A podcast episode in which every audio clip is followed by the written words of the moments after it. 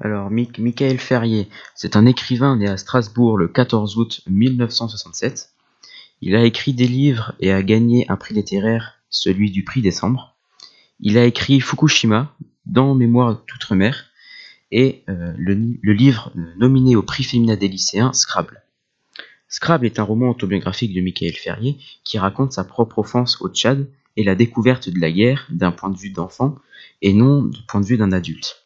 Ce roman autobiographique est particulier par rapport aux autres livres de la sélection, car pour amplifier euh, l'autobiographie, il y a des images de lui-même et de personnes, de lui-même, de personnes et de ce qu'il a vu euh, durant son enfance. C'est un livre intéressant, mais euh, le titre, je trouve qu'il ne reflète pas, pas du tout le, livre Scrabble. C'est un titre qui, n'est pas du tout en commun avec la guerre, mis, à part la stratégie et la gagne par rapport au jeu.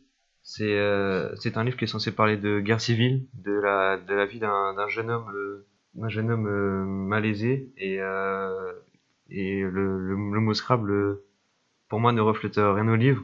Il est, il est utilisé que dans les deux premières pages du livre et ce n'est qu'un un élément, euh, un élément du texte parmi tant d'autres. Ce n'est pas l'élément qui, qui déclenche l'histoire, qui amène quelque chose de plus à l'histoire.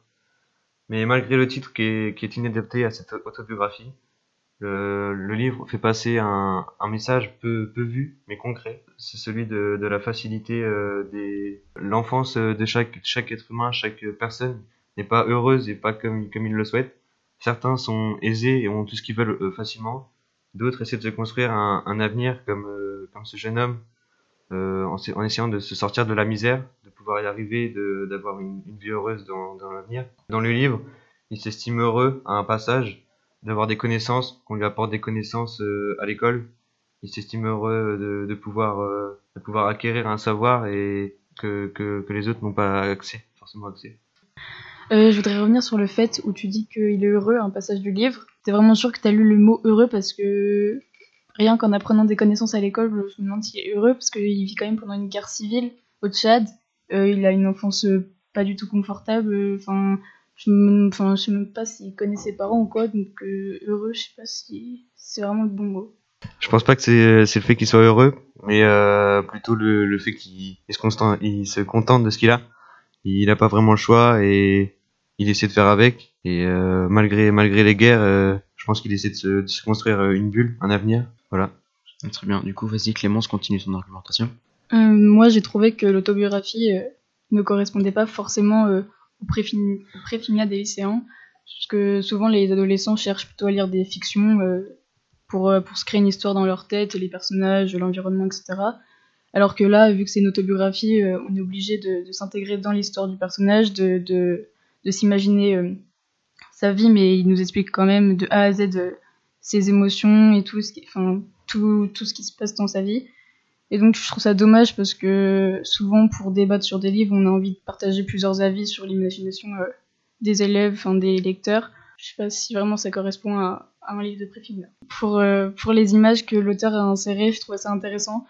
Ça permet de mieux comprendre euh, l'histoire, enfin son histoire, et de s'intégrer dans sa vie euh, de son enfance. Et vous les autres, vous pensez qu'un que des images ont leur place dans un roman, qu'il soit autobi- autobiographique ou pas? Ouais, euh, je suis d'accord là-dessus.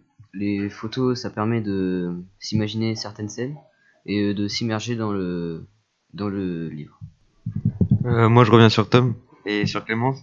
Je suis, d'accord que des images, ça peut. enfin, on, rentre tout de suite dans le contexte, mais euh, un roman, mis, à part que ce soit une autobiographie, euh, c'est mieux de l'imaginer, même si c'est une autobiographie, de s'imaginer, de, se raconter, euh, de se mettre un peu à sa place dans sa vie, sans forcément qu'il y ait des images. Je trouve que ça, ça complète le livre, mais si- s'il n'y aurait pas d'images, je pense que ce serait, ce serait pareil.